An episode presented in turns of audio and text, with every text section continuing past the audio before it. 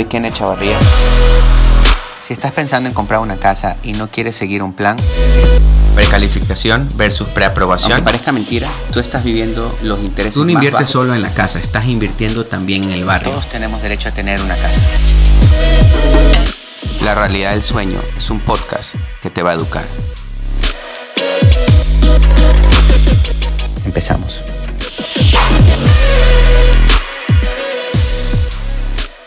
Muchas gracias otra vez por estar en un nuevo capítulo. La verdad detrás del préstamo y la verdad detrás del sueño. Básicamente son capítulos que donde vamos a hablar un poco sobre lo que en realidad pasa cada vez que estás en el proceso de la compra de la casa. Y el día de hoy de verdad voy a hablar de algo muy importante y quiero pues también antes que todo felicitar a todas las familias que compraron casa la semana pasada con nosotros como nuevamente lo hago semana tras semana. También agradecerle a toda la gente que ha estado siguiéndonos en todas nuestras redes desde Facebook, TikTok, eh, escuchando todo el contenido que hemos estado dando para ustedes sobre también hablar un poco sobre DACA, lo que pasó la semana pasada, que DACA ya tenemos muchísimas más opciones que lo que teníamos antes. A partir del miércoles cambia un poco porque podemos hacer muchos tipos de préstamos que antes no se podían hacer. El día de hoy el tema es muy especial porque vamos a hablar de lo que normalmente muchos, ok, escuchamos cuando estamos en la búsqueda de la casa, escuchamos el no te quedes con la primera casa que vistes. Porque normalmente eso es lo que nos van diciendo. Eh, ¿Sabes qué? No, no vayas a comprar la primera que ves. Y voy a hablar un poquito del mercado, de cómo está el día de hoy. En realidad es algo que no es nuevo, todos sabemos, y todos los que estamos en búsqueda de casas el día de hoy, sabemos que hay muy poco inventario, muy poco inventario. Entonces, creo que esa, esa mentalidad de que no me voy a quedar con la primera que veo porque en realidad de repente voy a ir, eh, voy a encontrar la casa de mis sueños y más adelantito voy a hablar un poquito de eso. Hablaba con un agente de bienes y raíces y me decía que había, este mes tenía era, había había eh, llegado un récord de precalificaciones, de clientes que estaban listos para comprar casa. Nosotros también tenemos muchísimas familias que han estado trabajando desde la semana pasada, desde el año pasado, perdón, y están listos ya eh, en la búsqueda de casa con, con sus asistencias aprobadas y básicamente ya están listos para comprar una propiedad, pero lamentablemente no hay inventario, no encuentran. No, nos encontramos con propiedades en muchas ciudades y más adelante vamos a hablar de esas ciudades. En muchas ciudades nos encontramos con, con una, una sola propiedad, están buscando 5, 6, 7, hasta 20 personas la misma propiedad. Tienen múltiples offers las propiedades. Entonces eso hace que se haga un poquito más difícil. Entonces yo creo que ahí nosotros, eh, como clientes, tenemos que cambiar un poquito la manera de pensar y ser un poquito más flexibles y pues entender muchas cosas que más adelante voy a hablar. Y hablaba con, como decía, hablaba con esta gente y me decía que en realidad no, no sé qué es, lo que, qué es lo que está pasando. La gente está un poco asustada y no quiere vender sus casas, entonces no hay inventario. Hay mucha gente comprando propiedades, hay mucha gente lista para comprar propiedades y no hay inventario.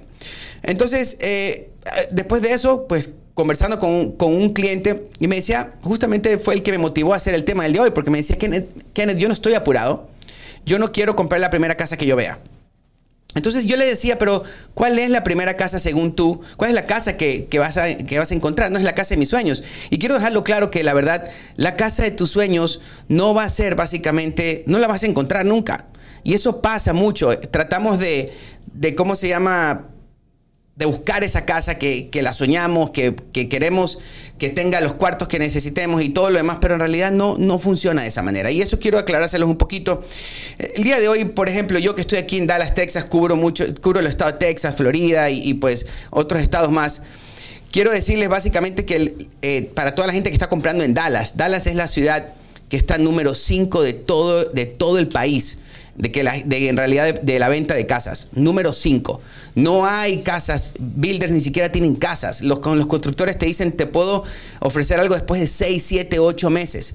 O sea, en realidad tienen que entender de que si ustedes van a buscar, están buscando en busca una propiedad, tienen que estar un poquito más agresivos y cambiar un poquito la mentalidad de que no me voy a quedar con la primera casa que vaya. Y no quiero decir, para los que me están escuchando, que en realidad vaya y cómprese lo que no le gusta. No estoy de acuerdo con eso. Pero en realidad si hay algo que le gusta, algo que le llama la atención, mete una oferta porque probablemente no se, no se la va a ganar. Austin está número uno aquí en Texas, la ciudad número uno de Estados Unidos que más propiedades, que está subiendo que más propiedades vende. No hay. Tampa número 6, Boston número 9. Entonces hay muchas ciudades, de, y nombro estas ciudades porque son las que más me están preguntando en las redes sociales que quieren comprar. Y en realidad es que estas ciudades, sí, mucha gente quiere comprar, pero no hay inventario. Y es muy importante que entiendas lo, más o menos cosas que, los tips que te voy a dar para, las, para en realidad poderte ganar propiedades. Si tú estás en este momento pensando en comprar una casa o estás en la búsqueda, te voy a decir algo. En realidad no tienes que esperar la casa de tus sueños para meter una oferta, porque la casa de tus sueños no la vas a encontrar. Y te digo una cosa, por experiencia, no la vas a encontrar nunca. La casa de tus sueños no, no la vas a ver. aunque tú la construyas, algo le vas a ver. Entonces, creo que si estás precalificado para una casa, estás en busca, tienes en búsqueda de una, tienes que encontrar una casa que te sientas cómodo, obvio. Yo no estoy diciendo que te compras lo que no te gusta, pero si encuentras una casa, en realidad sea agresivo contra oferta. Tienes que ser agresivo. Y yo no quiero que piensen ustedes que, ah, no, lo que pasa es que Kenneth está diciendo eso porque simplemente quiere vender más casas y no se trata de eso. Les digo, no se lo estoy diciendo yo como agente. O, también hay muchos que piensan que porque me han llamado así, Kenneth, quiero que me cambie la gente de bienes y raíces que usted me recomendó porque quiere, vender, quiere venderme una casa como sea y quiere que meta una oferta en una casa que más o menos me gustó, pero quiero ver más. Quiero ver de repente si encuentro la casa que me encanta. Y por eso quiero dejar pasar oportunidades. Entonces, creo que esta persona me quiere vender una casa como sea. ¿Por qué no me recomienda otra persona? Créame que no es que estoy a favor de ellos, pero conozco mucho Llevo muchos años haciendo préstamos para casa y pues me relaciono mucho con agentes de bienes y raíces y le digo una cosa, si él está diciendo que meta una oferta por si le gustó más si le gustó la propiedad y, usted quiere en realidad meter una oferta, métala inmediatamente, porque probablemente no se la va a ganar. Y lo que pasa es que después de que no ganamos las propiedades, empezamos a pensar que el agente de bienes y raíces es el culpable de que no ganemos esa propiedad. Y no se trata de eso. El agente hace lo que usted le dice que haga. Si usted se demora en meter una oferta, probablemente puede llegar tarde. Y si es una cuestión de que hay múltiples offers, probablemente usted se va a perder la oportunidad de ganarse esa casa. Entonces tiene que ser más agresivo. Si le gustó una casa, someta una oferta. Y en realidad te voy a decir algo que también muchos me dicen, Kenneth, lo que pasa es que mi agente quiere que yo pague más por la casa. Que si la casa cuesta 100, que no le pida rebaja, que pida los 100 o que pida los, o, que le suba 102. No es que la gente quiere venderle la casa más cara para ganar más comisión. No piense de esa manera. En estas situaciones donde hay pocas casas y hay mucha, mucha, mucha gente buscando casas, ya le he pasado varias veces y, sé cómo funciona yo sé que ahorita es el mercado está para el vendedor. Entonces ahora no podemos tampoco estar tratando de bajarle el precio de las propiedades. Para eso tenemos ayudas del Estado para poder cubrir el down payment, cubrir gastos de cierre. Pero no podemos tratar de, de empezar a negociar el precio de la casa en un mercado que tenemos 8, 10, 12 ofertas. En realidad es de lógica. Siempre le digo esto a mis clientes, si usted fuera el vendedor de la casa y recibe tres ofertas, dos que le están pidiendo descuento y una que le, que le dan el precio que usted pide, ¿por cuál, se ¿por cuál se va usted? Obvio, se va a ir por la que más le den. Piense de esa misma manera en el momento que usted vaya a someter una oferta. Es muy importante que lo piense así. Una de las cosas que también tiene que estar muy claro es tener su préstamo 100% aprobado. Tiene que haber entregado todos los documentos a su loan officer. Nosotros pedimos todos los documentos siempre eh, desde el principio para que en realidad no vaya a tener ningún problema durante el proceso, porque lo que pasa es que si algo falta con la cantidad del volumen que hay de préstamos el día de hoy, porque mucha gente está refinanciando, y aclaro esto porque la gente me puede decir, Kenneth, pero si tú estás diciendo que no, que no hay casas, Ok, entonces, ¿por qué están tan ocupados? Porque hay muchos refinanciamientos, los intereses están muy bajos, la gente está refinanciando, aprovechando a bajar sus pagos el día de hoy.